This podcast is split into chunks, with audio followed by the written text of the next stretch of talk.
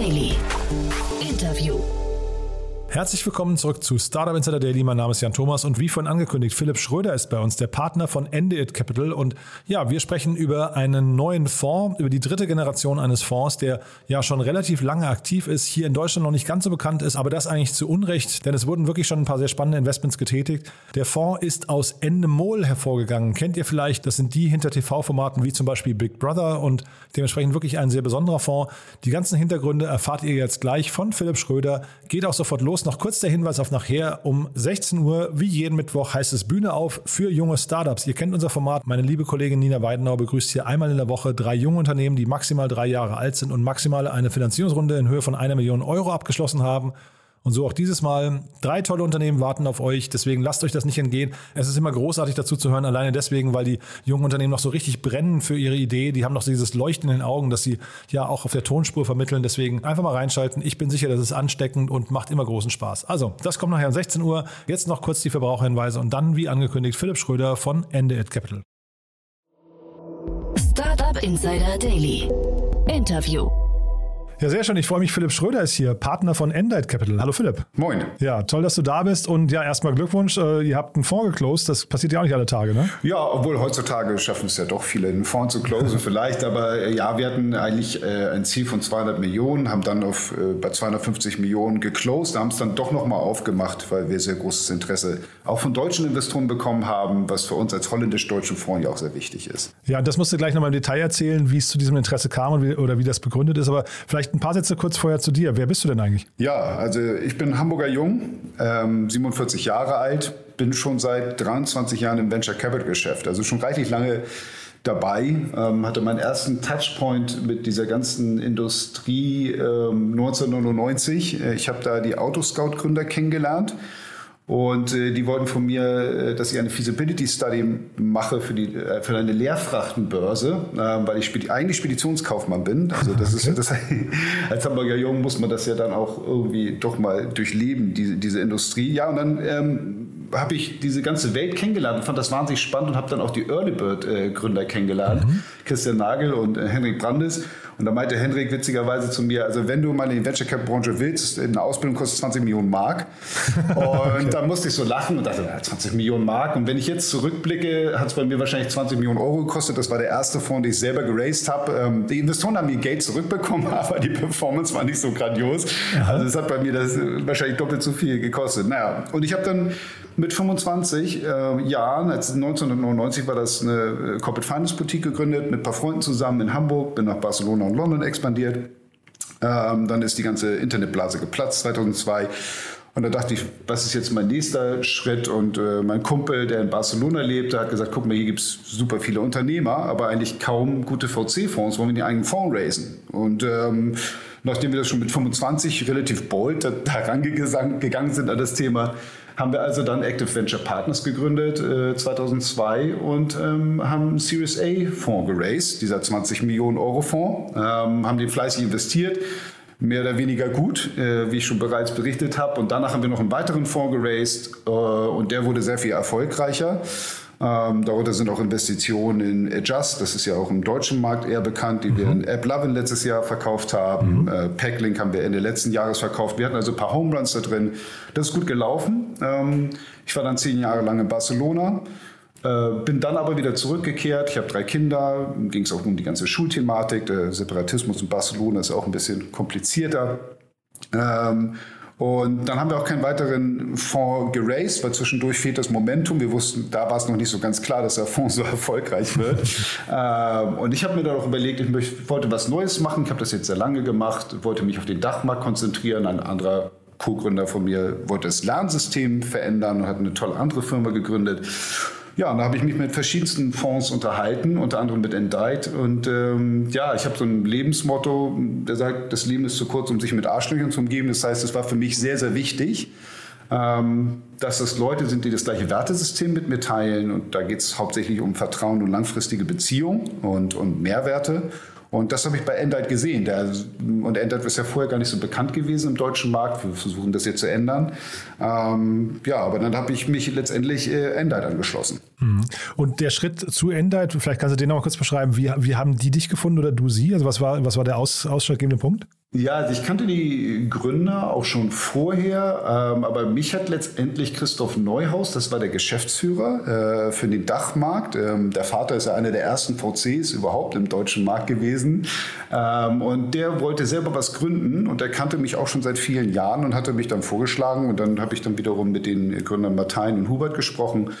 Und ich mochte die sehr gerne und letztendlich, was sich, was für mich die größte Bestätigung eigentlich war, ist zu sehen, dass viele Gründer, in die die äh, Endite investiert hat, im ersten Fonds, die dann ihre Firmen verkauft haben, sind Investoren im zweiten Fonds ge mhm. äh, geworden. Und also man geht ja mit Gründern durch dick und dünn und zum Exit steht sich jeder selbst am nächsten und dass dann trotzdem immer noch diese Beziehung so weitergeführt äh, werden soll. Und äh, das, äh, das ist natürlich ein tolles Zeichen. Das war, hat letztendlich auch mein Grundgefühl bestätigt, dass diese Personen, die handelnden Personen an langfristiger Arbeit interessiert sind. Mhm. Und diesen Fonds, wie würdest du den jetzt beschreiben? Also ähm, wie ist die inhaltliche und vielleicht auch Phasenausrichtung? Ja, also Endite hat ein Late Series A, Early Series B Fokus. Und äh, dazu müsste ich vielleicht auch noch mal ganz kurz den Hintergrund zu Endite erklären, dann versteht man auch, warum die diese Phase überhaupt gewählt mhm. haben. Der Hintergrund von Endite äh, ist Endemol fast. Also Endemol ist ja eine große Medienproduktionsfirma. Ich weiß nicht, ob alle, alle die noch kennen, aber Big Brother, gute Zeiten, schlechte Zeiten, all solche Formate. Das waren zwei Kreative, Job von den Ende und mhm. äh, John de Mol. Deswegen mhm ähm, Endemol. Mhm. Und die haben sich ein Team geholt, ein Executive Team, um diese Firma zum Category Leader aufzubauen. Und die sind dann in 30 Länder expandieren, haben 60 Firmen in, in, in vier Jahren, glaube ich, gekauft. Also ein riesen Buy-and-Build-Case und Internationalisierung. Haben dann an Telefonica für 5,5 Milliarden verkauft haben äh, die Firma dann zurückgekauft und äh, wieder ein IPO gemacht. So. Und die, all diese Erfahrungen im Skalieren von Unternehmen die wollten sie weitergeben an Unternehmer. Und das ist ja eher die Phase späte Series A oder Series B, weil mhm. in der Seed- und Series A-Phase geht es ja mehr darum, ein Product Market Fit zu finden, ähm, die, die, ja, vielleicht das Produkt überhaupt auf den Markt zu bringen ne? und das Team mit aufzubauen. Ähm, und Letztendlich ist deren Know-how aber eher in der späteren Phase und dadurch haben sie auch den Fokus auf diese Phase. Und von der Geografie sind wir ein holländisch-deutscher Fonds. Also wenn man jetzt die ersten beiden Fonds anguckt, haben wir wirklich fast 40, 40 in Holland und Deutschland investiert und den Rest dann halt opportunistisch in anderen Ländern, sei es jetzt Schweden oder England etc. Mhm. Ich habe mir Endite auf äh, Crunchbase mal angeguckt, da habt ihr eine ganz äh, spannende Ratio. Also erstmal hat man gesehen, 39 Investments wurden da insgesamt getätigt, aber davon schon 19 Exits. Das ist also wirklich eine hervorragende Ratio, muss ich sagen, für einen Fonds. Gut, jetzt gibt es den Fonds auch schon lange, ne? aber trotzdem ja. hat man diese Quote eigentlich recht selten. Ja, also das begründet sich natürlich auch daraus, dass wir in der späteren Phase investieren. Ne? Mhm. Aber doch vielen Investoren ist aufgefallen, dass wir einen relativ hohen DPI haben in, in unseren Fonds und schon sehr, viel, sehr früh. Eine DPI ist Distribution per, äh, per Investment, also auf das eingezahlte Kapital, wie viel hat man schon zurückgezahlt. Ne? Mhm. Und es gibt sehr viele Fonds, die auf dem Papier gerade eine unglaubliche Performance haben, die aber noch gar nicht so viel zurückgezahlt haben. Wir haben relativ schnell Firmen verkauft, obwohl das eigentlich gar nicht unsere Strategie ist. Also wir denken auch schon, dass wir Firmen zwischen vier und sieben Jahren halten. Jedoch war der Markt natürlich in den letzten drei, vier Jahren extrem aktiv, sodass wir zum Teil schon Firmen nach einem Jahr verkauft haben. Man muss ja auch sehen, äh, ich glaube, es war allen klar, dass die Bewertungen sehr, sehr hoch waren. Es war die, nur eine Frage der Zeit, bis sie irgendwann runterkommen. Mhm. Und diese Phase muss man natürlich auch mitnehmen. Und ich denke, das ist auch unsere Erfahrung. Äh, wir haben ja eine Menge äh, Bubbles und Bursts gesehen, ähm, sei es jetzt 1999, 2002, sei es die Finanzkrise, dann klein Corona zwischendurch. Ähm, da muss das, das, Timing ist extrem wichtig bei uns, um gute Performance hinzulegen. Mhm. Und trotzdem hat man gesehen, also äh, scheinbar geht es bei euch erst so richtig los ab 2016. Ne? Also ihr habt zwar früh auch dann, ähm, also wahrscheinlich dann vor deiner Zeit, ne, irgendwie 2006, 2008 so die ersten Investments gemacht, dann gab es auch eine lange Pause und dann so ab 2016 hat man das Gefühl, geht es so richtig los. Ja, genau. Also der erste Fonds war sehr, sehr sagen wir, oldschool medienlastig, weil das ja auch deren Herkunft war. Mhm. Also schon mehr Internet-Investments, doch mhm. trotzdem sehr medienlastig, große Unternehmen. Ähm, da hat es auch ein bisschen länger gedauert. Ähm, die haben dann auch letztendlich, mussten sie ja, das war ihr erster Fonds, dann mussten sie auch erstmal die Performance zeigen, um in den nächsten Fundraise reinzugehen. Und mit 2016 haben wir dann den ganzen Momentum aufgenommen und haben auch verstärkt in Enterprise SaaS-Themen investiert, was auch mhm. weiterhin unser Fokus ist. Mhm. Und trotzdem habe ich versucht jetzt mal so, also ihr habt ja relativ viele, hast du ja gerade auch gesagt, relativ viele deutsche Investments, äh, also mhm. in, in Deutsch, äh, in Deutschland.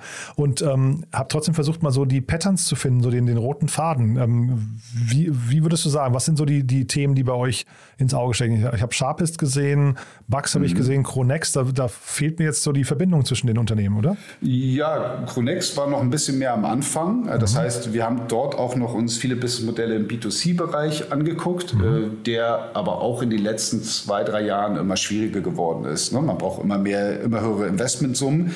Der Markt ist so dynamisch geworden, dass die Investmentrunden immer größer geworden sind. Und da muss man natürlich auch irgendwie seinen Art Product Market Fit auch als VC finden. Ne? Ähm, und auch wenn wir jetzt einen 303 Millionen Fonds haben, ähm, muss man auch sehen, macht das Sinn, dann noch in große B2C-Businessmodelle à la Gorillas reinzugehen. Das ist für mhm. uns schwer, weil wir bei 300, 400 Millionen äh, Runden keine richtige Daseinsberechtigung haben. Ne? Mhm. Dadurch haben wir eben auch dann relativ schnell auf äh, Software oder Software as a Service Firmen äh, sind wir umgeschwungen und haben da eigentlich auch hauptsächlich unseren äh, Fokus drauf. Mhm. Und den dann wiederum in verschiedenen Industrien, ja. Und wie findet ihr die Unternehmen? Also wie, wie euer Dealflow, wie hat man sich das vorzustellen? Ja, das ist unterschiedlich. Also ich, wir hatten auch gerade wieder intern letztens eine Diskussion, weil wir müssen ja letztendlich genauso ähm, wie die Startups, wo wir investieren, investieren eine Sales- und Marketing-Strategie haben. Mhm. Ne? Ähm, und da hat man ganz klar Inbound und Outbound. Und Inbound generiert man ganz normal durch äh, Brandaufbau, durch das ganze Netzwerken mit all den VCs. Da habe ich wiederum sehr, sehr langfristige Beziehungen Beziehungen. Dann habe ich aber auch einen jüngeren Mitarbeiter, äh, Niklas, und äh, der hat die ganzen Beziehungen auf der Junior-Ebene dann. Und das ist ein ganz gutes Wechselspiel zwischen uns beiden. Und der andere Bereich ist dann wiederum Outbound. Das heißt, wir gucken uns ab und zu gewisse Marktsegmente an und machen da Deep Dives und gucken uns die einzelnen Player an und äh, schauen dann, welches Unternehmen das dann auch hoffentlich auch zu der Zeit dann raised, ähm, das Beste ist, ähm, in das wir investieren wollen. Mhm. Und jetzt ändert Capital 3, äh, ändert sich für euch jetzt irgendwas oder ist es einfach eine Fortführung? Was würdest du sagen? Nö, das ist eine Fortführung der Investmentthese aus den letzten zwei, drei Jahren. Also weiterhin ganz klarer Fokus auf äh, Software as a Service ähm, oder Marktplätze. Ähm, was aber auch wiederum klar ist, man redet immer von der Wall of Money, es ist sehr viel Geld im Markt. Mhm. Ähm, die Runden wurden immer größer, das heißt, ähm, fast alle Fonds werden nach vorne gedrückt, also in immer frühere Phasen.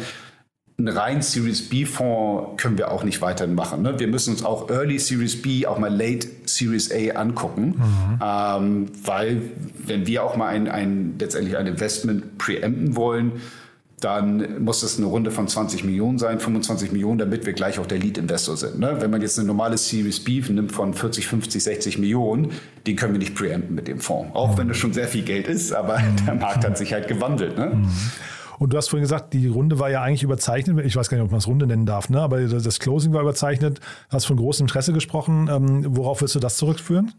Ich glaube, wir haben ein bisschen mehr auch ins Branding investiert. Ja, also äh, Endite war nicht besonders präsent ähm, bis vor vier, fünf Jahren. Also ich glaube, wir haben gute Deals gemacht, wir haben auch gute Verkäufe gemacht, aber wir haben auch nicht sehr viel in PR gesteckt. Und da äh, haben wir ein bisschen mehr investiert und zudem gab es natürlich auch verschiedene Exits die bei der Performance des zweiten Fonds geholfen haben. Mhm. Und auch der Aufbau von ähm, Beziehungen zu deutschen Investoren. Das dauert natürlich immer lange, bis man das Vertrauen aufgebaut hat. Mhm. Und ich bin ja erst 2019 reingekommen. Und all das zusammen hat dazu geführt, dass es immer mehr Interesse gab. Mhm. Kann man eigentlich das äh, niederländische und das deutsche Ökosystem irgendwie vergleichen? Ähm, ja, also ich, ich, muss sagen, die Niederlande sind ein bisschen wie Schweden in dem Sinne, dass das Land viel kleiner ist, das Ökosystem eigentlich kleiner ist, aber sie sehr viele Unicorns produzieren. Mhm. Äh, das ist ja sehr überraschend. Ich glaube, der Unterschied in Holland ist, dass äh, die Gründer so sehr früh noch schneller internationalisieren, weil das auch einfach, die, das ist die holländische Attitude. Mhm. Der Land ist klein, also müssen sie sofort raus. Mhm. Ähm, und sie orientieren sich auch schnell an internationale Investoren. Ähm, und ja, dementsprechend ist auch der holländische Markt, obwohl er kleiner ist, auch sehr, sehr kompetitiv. Mhm. Ja, sehr, sehr spannend, muss ich sagen. Ähm, ja, dann vielleicht zum Schluss noch die Frage, wer darf sich denn bei euch melden? Ja, alle, die letztendlich, äh, sagen wir mal, eine Investitionsrunde durchgeführt haben, bereits mit Business Angels und eine Series A geraced haben und jetzt eine Series, vielleicht eine Extension einer Series A oder eine Series B planen, mhm. ähm, mit Rundengrößen von, sagen wir mal, 20 bis 50 Millionen. Wir haben ja auch ein Investment in Parcel Lab getätigt. Ähm, das war jetzt eine sehr viel größere Runde, aber normalerweise Rundengrößen von 20 bis 50 Millionen ähm, die ein Product Market Fit gefunden haben und vielleicht auch Annual Recurring Revenues oder sagen wir mal eine ähm, Deckungsbeitrag 1 von jährlich um die eine Million bis zwei Millionen mindestens generieren. Mhm. Ähm, davor wäre es für uns doch noch zu früh. Super.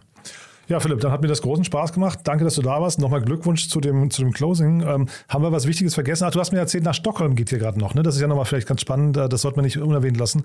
Ähm, das ist so quasi für euch der nächste Meilenstein äh, auf dem Schritt der Expansion, ja? Ja, genau. Also wir haben, wir haben schon zwei Investments äh, da oben getätigt, ähm, haben immer mehr Dealflow dort bekommen, hatten auch unsere Fühler schon früher ausgestreckt. Ich habe ja mit Active Venture Partners äh, damals auch schon, ich hatte einen schwedischen Partner, das heißt, wir haben auch damals schon schwedische Deals gehabt und haben dort unsere Beziehungen schon aufgebaut und äh, so wie den holländischen Markt sehen wir auch den schwedischen Markt als sehr, sehr, ähm, ja, sehr, sehr attraktiv an. Es gibt extrem erfolgreiche internationale Firmen und daher ähm, ja, haben wir uns dazu entschieden, auch dort ein Büro zu eröffnen. Ein mhm äh, Mitarbeiter, nee, zwei Mitarbeiter aus Holland sind jetzt da hochgezogen und ja, jetzt äh, geben wir dort Gas. Super. Du, dann weiterhin viel Erfolg und ich würde sagen, wir bleiben in Kontakt. Wenn es bei euch große Neuigkeiten gibt, sag gerne Bescheid, ja? Alles klar, vielen lieben Dank. Startup Insider Daily, der tägliche Nachrichtenpodcast der deutschen Startup-Szene. So, das war Philipp Schröder von Ended Capital. Damit bin ich durch für heute. Ich verabschiede mich, aber nicht vergessen, nachher geht es weiter um 16 Uhr mit meiner lieben Kollegin Nina Weidenauer und dem Format Junge Startups.